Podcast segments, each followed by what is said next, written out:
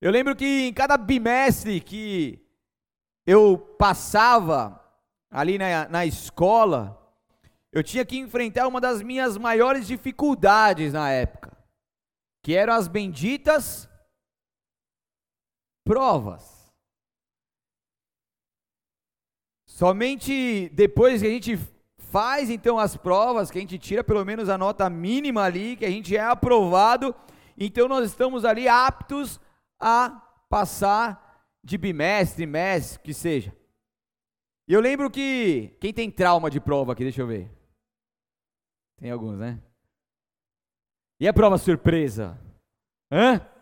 E a prova oral? Senhor da glória. São situações difíceis. E a gente tem que ir lá, tem que dar o nosso melhor e fazer aquela prova, não dá para não fazer. Nós temos que fazer. Eu lembro que uma vez eu era ruim de história, eu detestava história. Depois que eu me converti, que eu comecei a gostar e aprender sobre a história da Bíblia Sagrada e, e hoje eu sou apaixonado pela história. Né, Manu? Manu que é professor de história, é apaixonado por história também. Mas eu detestava na época do, do colegial, antigo colegial. E eu lembro que eu tinha uma prova da história e a professora era uma bênção, né? Sempre tem uma professora abençoada dentro da sua escola, sim ou não? Né? E a professora era uma bênção. Acho que ela era mal amada.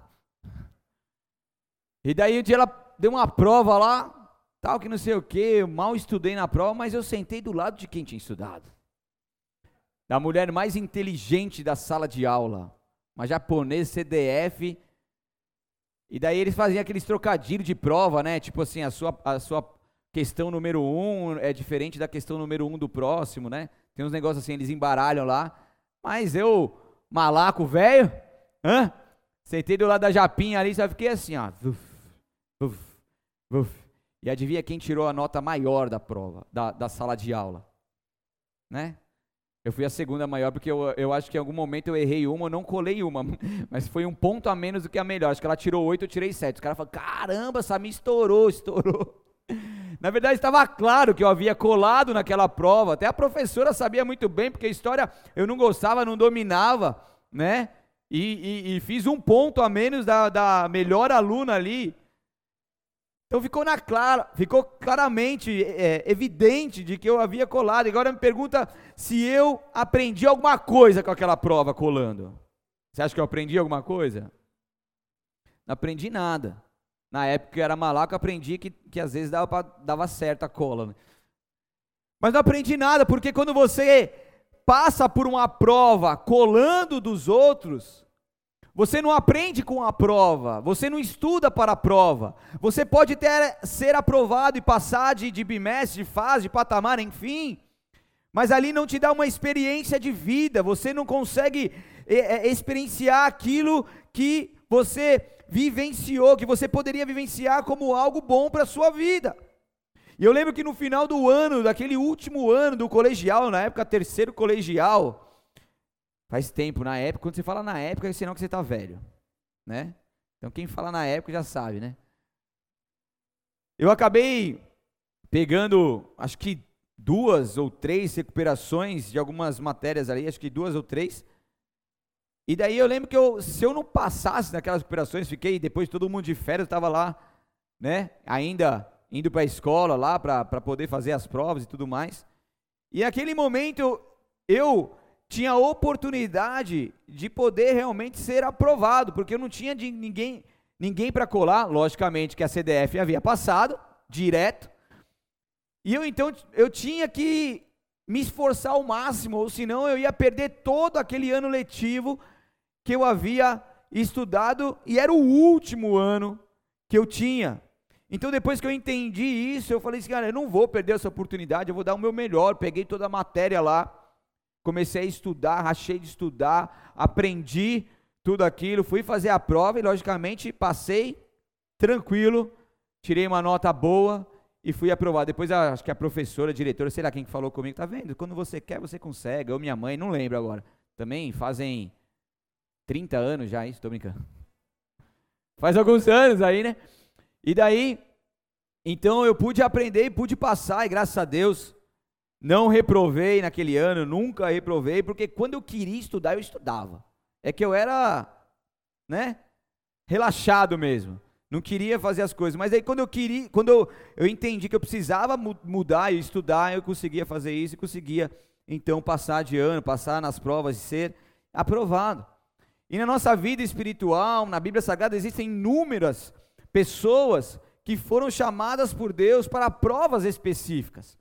E certo dia apareceu Deus para Abraão e lhe prometeu transformar os seus descendentes em uma grande nação. Então Deus ali havia dado uma promessa para Abraão, mas antes ele, ele falou que ele precisava passar por uma prova. Então em Gênesis 12, versículo 1 ao 2, o pessoal me ajudar a colocar na tela aqui, depois eu vou pedir para você abrir, mas por enquanto não precisa, que diz que, ora, o Senhor disse a Abraão, saia de tua terra, de tua parentela, da casa do teu pai, para a terra que eu te mostrarei, e fartei uma grande nação, e abençoar-te-ei, abençoar e engrandecerei o teu nome, e tu serás uma bênção. Então Deus está dando uma prova aqui Abraão, saia da tua terra, porque eu vou cumprir uma promessa sobre a sua vida. Abraão, para quem não sabe, morava numa cidade chamada Ur dos Caldeus, uma cidade da Mesopotâmia, que era considerada também a maior cidade de sua época. Para sua época era uma megalópole, é tipo uma São Paulo para o Brasil. Então era uma cidade muito conceituada, uma cidade que, que autossustentável, uma cidade boa de se morar, enfim.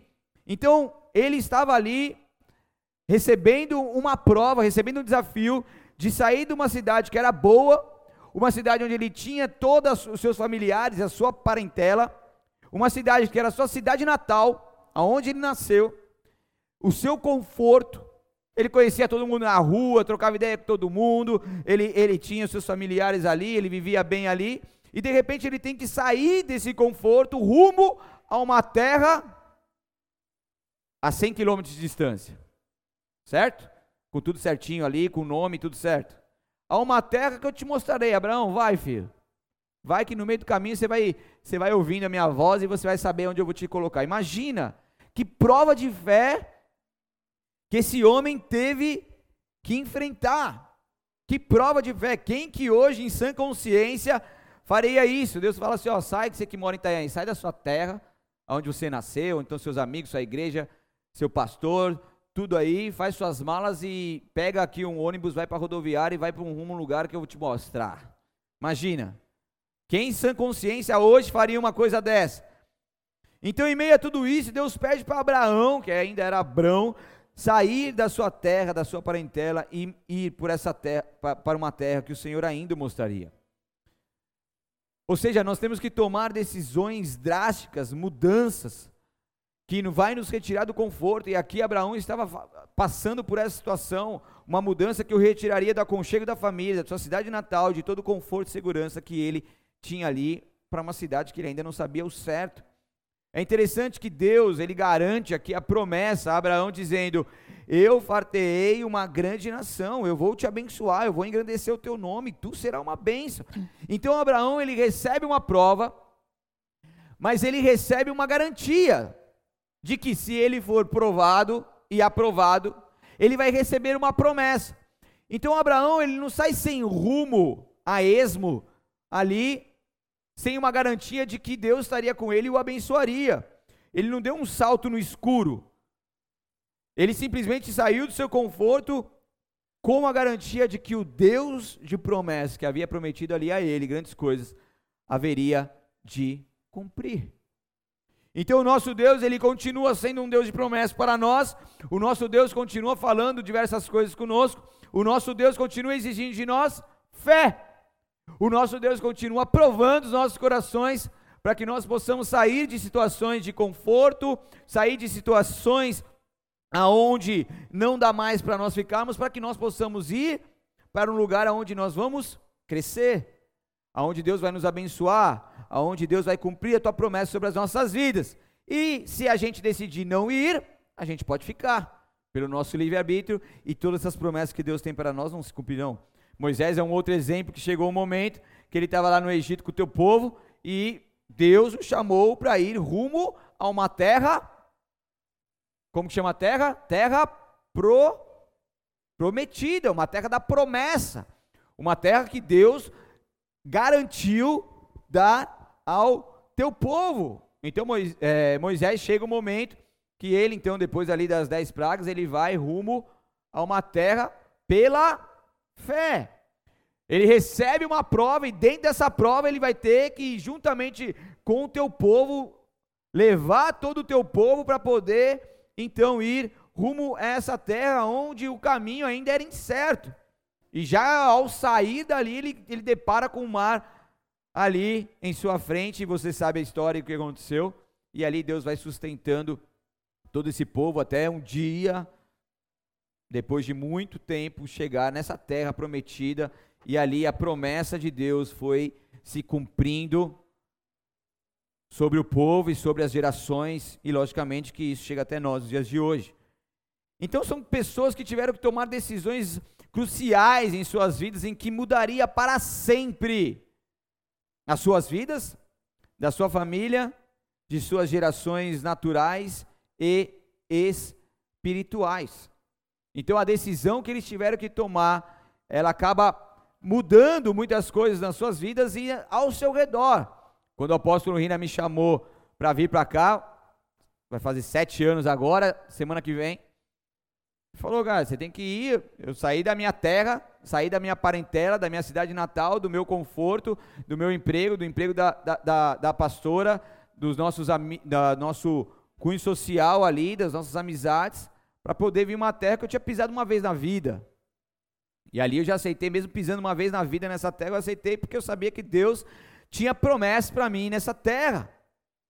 Então, quando Deus ele fala uma coisa, ele nos tira dessa situação de conforto e nos leva para algo prometido, a gente tem certeza que ali nós estaremos no centro da vontade de Deus. E quando nós estamos no centro da vontade de Deus, a gente vive a boa, agradável, a perfeita vontade, a gente vive o melhor, que o Senhor tem para as nossas vidas, e quando nós paramos para pensar, a gente não troca isso por nada.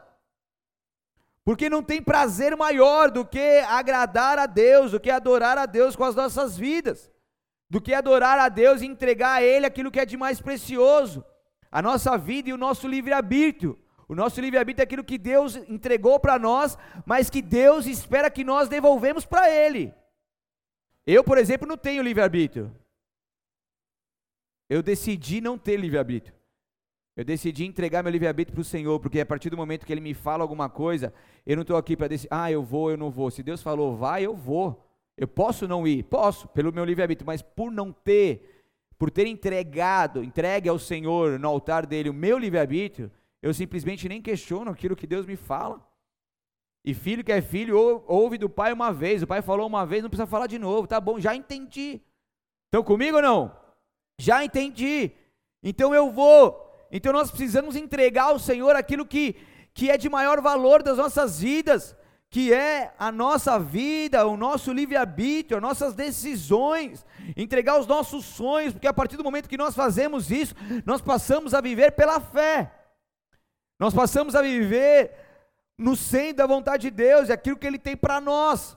Então Deus nos promete coisas grandes, mas Deus exige de nós fé entrega. O problema é que a nossa falta de perseverança não prejudica somente as nossas vidas, mas a nossa família, as pessoas ao nosso redor e as nossas gerações. Exemplo básico: um casal, presta atenção como é grave isso. Um casal firme com Jesus, vivendo os princípios do Evangelho, servindo na igreja, cultuando a Deus aos domingos aos, e outros cultos começam a deixar a chama se apagar, e daí começam a entrar num nível de frieza que não vem mais aos cultos, e daí começa a entrar no nível virtual, depois o virtual nem, nem, nem, nem cultua mais virtualmente, daí passam a deixar de buscar a Deus no particular, já praticamente não leem mais a Bíblia, daí começam a andar com pessoas aonde eles passam a ser influenciados e não são mais influenciadores, passam agora as trevas do, é, tomar conta e influenciar suas vidas e não mais ser luz em meio às trevas, e consequentemente, os teus filhos que estavam ali sempre na igreja, numa família com filhos, por exemplo, naturais, também se dá para utilizar nos, nos filhos espirituais, que estavam sempre na igreja, nesse ambiente, começam a se desconectar. Os pais já não dão mais um bom exemplo de estarem ali buscando ao Senhor, lendo a palavra, ensinando os princípios do Evangelho, indo na igreja, e chega um ponto em que toda a família começa a adoecer. Por quê? Por falta de uma, por, por conta de uma decisão de uma pessoa dentro dessa família ou do casal. Então, o prejuízo, infelizmente, não vem somente para a pessoa que decidiu não mais ficar ali firmada com Jesus, mas o prejuízo vai para a geração, o prejuízo entra na sua casa, o prejuízo acaba com a tua família. Então, Quantas pessoas que eu já vi aqui, firme e forte com Jesus, hoje estão no mundo, hoje estão bebendo, hoje seus filhos estão doentes, estão depressivos, os teus filhos não querem saber de igreja, seus filhos se desconectaram com o cristianismo, os seus filhos não querem mais estar ali buscando ao Senhor, por quê? Porque uma decisão lá atrás que permitiu que a frieza penetrasse no teu coração, fez com que o prejuízo não só, prejuízo não só atingisse a sua vida, mas se estendesse a tua geração. E as pessoas que, que eles influenciavam acabam também sendo influenciada por essa frieza. Então é um ponto onde toda a família começa a adoecer. Isso é muito sério. E se você parar para refletir e pensar em pessoas que se esfriaram, deixaram de vir e hoje estão longe dos caminhos do Senhor, você vai entender, você vai saber exatamente aquilo que eu estou falando, certo? Existem exemplos bem na sua frente de pessoas que estão nessa situação. Abra comigo lá a palavra em Tiago, capítulo 1, por favor.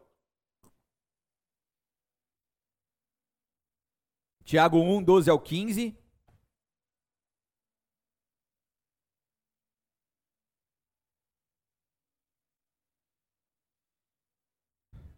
Hebreus, Tiago, Tiago 1, versículo 12.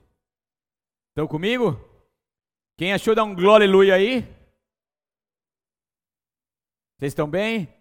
Posso continuar? Estão com cintos afivelados ou não? Sim ou não? Vamos decolar ou não vamos? Sim ou não?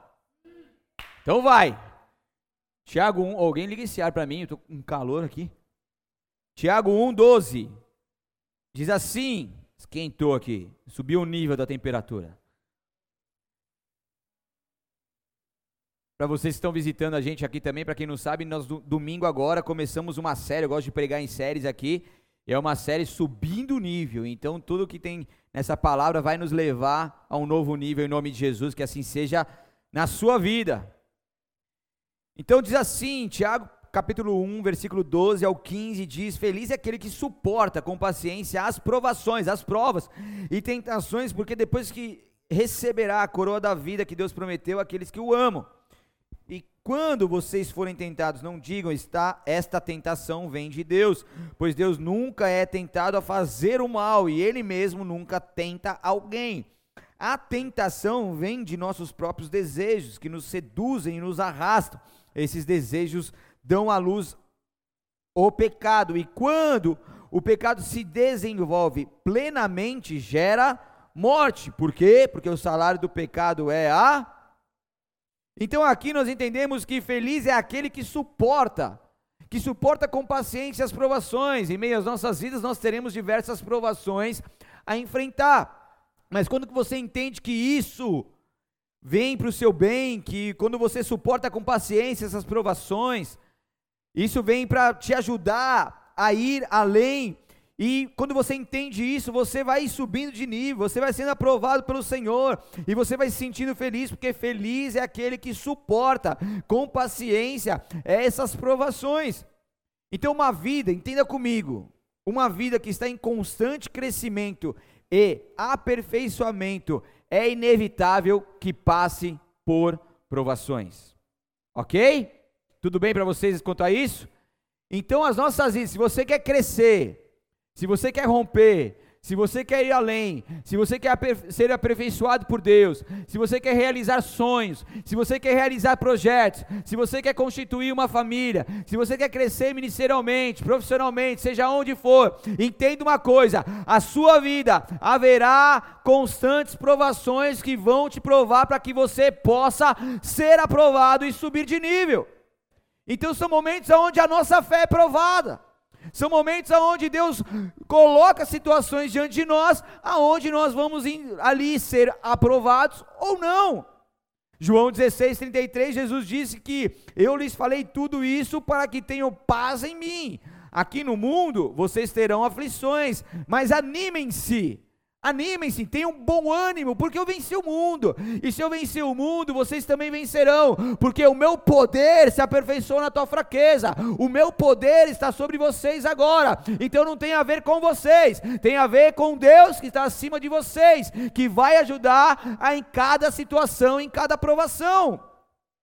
Então, mediante as provas da vida, nós temos a oportunidade de crescer ainda mais. Cada vez que a minha fé é provada, Deus me dá a chance de crescer ainda mais. É aquele louvor que você sabe, sim ou não? Então, é exatamente isso. Cada vez que eu tenho ali uma aprovação, que minha fé é provada. Esse é o momento onde eu tenho de mostrar realmente a Deus que eu estou com Ele, que eu acredito nele, que eu estou convicto nele, que eu, que eu confio nele, e ali então eu sou direcionado por Ele que pode todas as coisas. Eu estou direcionado e está sobre a minha vida aquele que venceu a morte, aquele que venceu o mundo. Então o desejo de Deus é que nós sejamos aprovados. O desejo dele é que nós sejamos cada vez mais parecidos com Jesus. E para que isso aconteça, haverá situações de provas que vão nos permitir sermos moldados por Deus. Porque quando nós passamos por dificuldades, nós vamos nos aproximar mais de Deus. Nós vamos estar mais sensíveis à voz de Deus, nós vamos buscá-lo mais. E quando nós entendemos que isso vem para o nosso bem, para o nosso crescimento e aperfeiçoamento, nós então permitimos que o Senhor faça a tua vontade em nós, e ali Ele passa a nos moldar conforme o teu querer, e nós passamos a ser cada vez mais parecidos com Jesus Cristo. Porque é nessas situações que Ele quer nos levar cada vez mais a subir de nível, subir de nível em caráter, subir de nível em santidade, subir de nível em fé. Então não existe aprovação sem provação. A não ser que você faça que nem eu lá no mundão, colar ou se corromper e pagar alguma coisa. Você vai tirar uma carta, você não consegue passar na carta, você vai lá e paga para ter a carta. Você pode ter a carta, mas você não foi aprovado para isso. Estão comigo? Você pode passar na prova, mas você não foi aprovado e você sabe disso. Então não existe aprovação verdadeira sem provação. Tiago 1, 2 ao 4 diz: Meus irmãos, considerem motivo de grande alegria passarem, sempre que passarem por qualquer tipo de provação porque, pois sabem que quando a sua fé é provada, ó a fé sendo provada aqui, a perseverança que tem aí dentro de você, ela vai ter a oportunidade, sabe do que? De crescer. A tua fé está sendo provada, a perseverança que está aí dentro de você vai ter a oportunidade de crescer. E é necessário sim que ela cresça. Pois quando estiver plenamente desenvolvida essa perseverança aí dentro de você, vocês serão maduros e completos sem que nada lhes faltem. Complementando a palavra que eu trouxe aqui na pregação passada, que aquele que começou a boa obra vai aperfeiçoar, vai completar até o dia de Cristo Jesus, isso nos mostra que a nossa vida é uma constante melhora, é um constante subir de nível. São constantemente a nossa vida é levada a novos patamares. E nesse versículo, ele também garante isso. Ele nos mostra isso, que é necessário que essa perseverança cresça.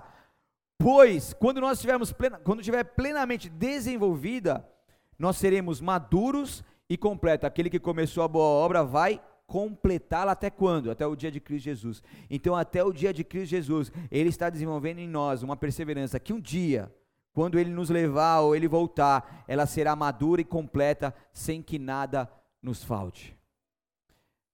Mas espera aí, eu estou passando por provação, eu tenho, que, eu, tenho, eu tenho que ter motivo de grande alegria. Como assim? Parece paradoxal o negócio. Porque quando eu entendo que a provação está me levando a subir de nível, eu me alegro por isso, porque eu sei que não há nada nessa vida que aconteça em mim que não coopere para o meu bem, que Deus não esteja no controle. E quando eu entendo isso, mesmo em meio às provações mais difíceis que nós possamos enfrentar, nós temos a certeza de que o nosso Deus está conosco nessas provações. E em meio a tudo isso, Ele vai nos dar a oportunidade de crescermos. E quanto mais nós crescermos, mais perseverança é amadurecida em nós. Quanto mais nós crescermos, mais parecido com Ele nós, nós, nós ficamos, mais próximo dele nós estamos, mais próximo da realização das tuas promessas sobre as nossas vidas e através das nossas vidas vai acontecer. Então, quando eu entendo tudo isso, eu entendo que a aprovação é um motivo de grande alegria. Então, se está sendo provado, tem algo que está acontecendo dentro de você aí que às vezes você não consegue nem saber como que você vai sair dessa situação. Saiba que o seu Deus está com você, então se alegre nele. Se alegre nele, porque isso vem para te ensinar. Isso vem para te fazer crescer. Isso vem para te tirar do conforto. Isso vem para te amadurecer. Isso vem para se para você se aproximar mais dele. Então não existe provação que vem de Deus, tentação vem do maligno para tentar nos derrubar. O inimigo vem para roubar, matar e destruir, ele vem para nos tentar, ele brama, ele brama. Misericórdia. Mano. Aleluia, voltando. Rebobina, corta. Vai! Ele brada como um leão, como um leão, porque ele não é leão. Fica ao derredor, vendo ali quem ele possa tragar. Ele está ali na espreita, tentando ah, destruir as pessoas, tentando acabar com as pessoas, tentando fazer com que eles desistam das suas provações. Mas nós temos um Deus que trabalha ao nosso favor, nós temos um Deus que cuida de nós, nós temos um Deus que, em meio a tudo isso, Ele está nos levando a subir de nível. Então se alegre nele, e não importa a provação que você esteja enfrentando, saiba que o seu Deus quer te ensinar. Então fala, Deus, o que, que o Senhor quer me ensinar com isso? Me ajude mediante a isso, porque eu não vou retroceder, eu não vou me entristecer, eu não vou, Senhor, ficar aqui reclamando, questionando. Eu simplesmente sou um vaso em tuas mãos. Então faça aquilo que tu quiseres, me molde como tu quiseres, mas me ajuda, porque sozinho eu não consigo. E aí Deus vai te levando a um novo nível. Deus vai te fazendo subir de patamar. Deus vai te fazendo cada vez mais maduro e completo. Porque Ele está conosco, Ele quer nos ajudar. Sim. Então se alegre, se alegre nele, se alegre mesmo mediante as situações. Não há nada na sua vida, todas as coisas cooperam para o nosso bem. Nós não podemos ser dominados pelo medo, porque na dificuldade é, é possível, na dificuldade é possível olhar positivamente para ela. Pastor, mas eu estou vivendo uma dificuldade que eu tento achar alguma coisa positiva, não acho. Uma hora você vai achar e, e Peço para que Deus possa te direcionar, abrir os teus olhos e você possa enxergar, porque na dificuldade, sim, é possível olhar positivamente para ela, porque mediante a isso nós conseguimos tirar proveito naquilo que nós precisamos emocionalmente, fisicamente, para ter forças o suficiente para a nova fase. Então está sendo provado, está na dificuldade, comece a enxergar positivamente aquilo, tirar o proveito necessário daquilo que está acontecendo agora. Quando você conseguir enxergar isso, quando você conseguir ser moldado por Deus, quando você conseguir amadurecer mediante a situação, sem ficar questionando, sem ficar reclamando, sem ficar potencializando o poder das trevas, que muita gente dá muito valor e crédito para o inimigo e não dá crédito para Deus, e Deus é muito maior do que os inimigos. E daí, quando você consegue fazer esse exercício, conscientizar, você vai começar a receber maturidade ferramentas e estrutura emocional, física e espiritual o suficiente para que lhe dê condições de você se adentrar numa nova fase, num novo patamar. Você não vai conseguir chegar nesse novo patamar do jeito que você está. Deus precisa provar o teu coração. Deus precisa te chacoalhar, Deus precisa amadurecer algumas coisas aí dentro de você. E quando você se permitir que Deus faça isso em você, você vai receber estruturas o suficiente que vai lhe garantir se adentrar em um novo território e subir de nível. Então, quando você joga para ganhar, a dificuldade vai fazer com que você adquira força o suficiente para o novo patamar. E daí você consegue então fazer coisas que jamais faria se tivesse na zona de conforto. Então você começa a entrar num nível que você nunca entraria se você permanecesse ali, só ouvindo Deus chamar, mas não indo aonde Deus te chamou para ir. Então, quando nós agimos, quando nós rompemos em fé, quando nós não nos conformamos com aquilo que nós estamos vivendo, nós conseguimos então fazer coisas que jamais faria, a gente começa a entrar em territórios que jamais entraríamos, começa a começamos a realizar coisas que jamais realizaríamos. Então, atrás das dificuldades estão a oportunidade, ok? Atrás de cada dificuldade, atrás de cada aprovação, existe uma oportunidade que Deus está te dando para amadurecer e crescer ainda mais. Quando você consegue fazer esse exercício e se conscientizar, você vai ver as provas e as dificuldades com outro olhar. E é isso que Deus quer fazer com você nessa noite para a tua vida. Então, vamos lá. Jesus disse: No mundo tereis aflições. Ok? Então a nossa segurança não é a ausência dos problemas. A ausência dos problemas existirá um dia quando você não mais pertencer a essa terra, ok? Daí não vai ter mais problema, não vai ter mais provação. Você vai estar lá com Jesus e comigo em nome de Jesus e com vocês por toda a eternidade aos céus. Então a nossa segurança não é a ausência dos problemas, mas sim a presença de Deus conosco em meio aos problemas e às dificuldades. No Salmos 34, 19 diz que o justo, muitas são as aflições dos justos, mas o Senhor de todas o livra. Então o justo enfrenta muitas dificuldades, na versão NVT diz assim: mas o Senhor o livra de algumas delas. Né? Algumas? Todas? Não pode ser. Todas, todas, 100%? Será? Vocês acham que é todas? Quem acha que é todas? Deixa eu ver. Vocês têm certeza? Não só somente algumas? Essa é uma garantia de Deus para nós. Então, na, na, palavra de Deus diz que a gente vai ter aflição. Na palavra de Deus diz que a gente vai ter dificuldade, sim. Que a nossa vida, a nossa segurança não é, não é a ausência de problemas. Mas o Senhor disse que nos livra de todas as dificuldades. Então você já entra numa guerra, numa batalha, numa luta, numa provação, sabendo que você já venceu. Olha que legal. Demais, né? Isso é ser mais que vencedor. Então você nasceu para vencer.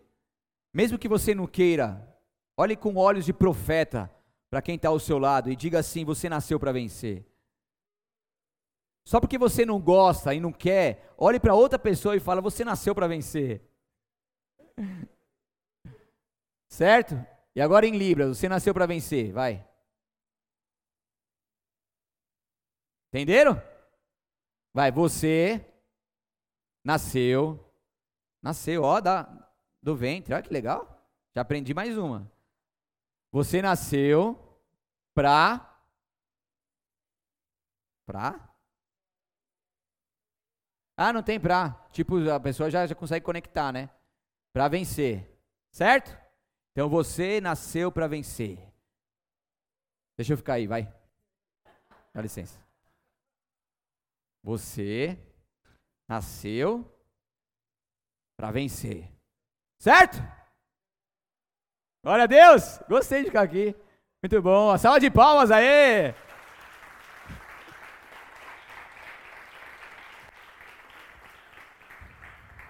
E já que a gente está no Libras, faz assim comigo, vai. Subir de nível, vai.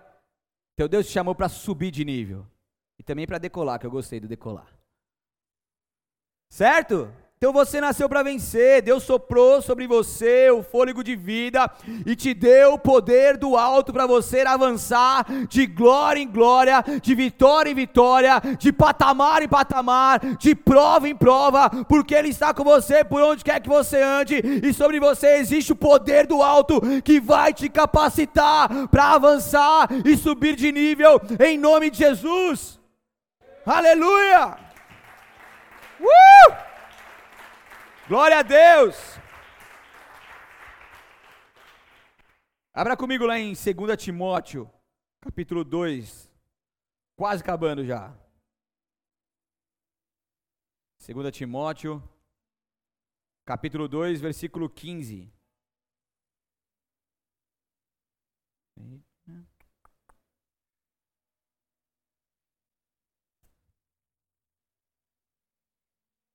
Segundo Timóteo 2,15 diz: esforcem-se sempre para receber a aprovação do Deus quem você serve. Na NVT diz: seja um bom trabalhador que não tem que se vergonhar e que ensina corretamente a palavra da verdade. Na ARC diz: procura se apresentar-te a Deus como obreiro aprovado, que não tem que se vergonhar, mas que maneja bem a palavra da verdade. Então procura se apresentar em todo momento, procura se sempre receber a aprovação do Deus em que você serve. É em todo momento nós procuramos, então, em situações que nós estamos enfrentando, agradar o nosso Deus com elas. É quando nós recebemos uma prova e nós, então, vamos glorificar o Senhor com essa prova não parando, não desistindo, não murmurando, mas nos apresentando a Deus como uma pessoa que, como um obreiro aprovado, que não tem que se vergonhar, que maneja bem a palavra da verdade, que está convicto nas Escrituras Sagradas, que trabalha com ela como uma verdade que o ajuda e o alimenta, e que é lâmpada para os seus pés e luz para o seu caminho. Então, em todo tempo, é um esforço contínuo é desde que você acorda até quando você dorme, em todo momento, procura-se, procura-se apresentar-te a Deus como obreiro aprovado. Vai ter vezes que você e eu vamos falhar.